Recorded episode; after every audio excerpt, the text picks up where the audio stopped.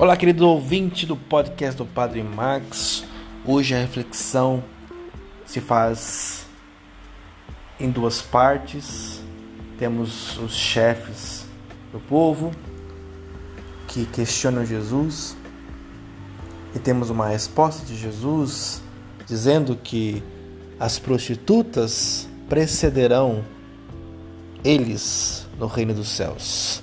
Não é que Jesus exalta os pecadores e diminui os devotos, mas a questão é a seguinte e única: ambos tinham a possibilidade de escutar o Cristo que vinha com a mensagem do céu.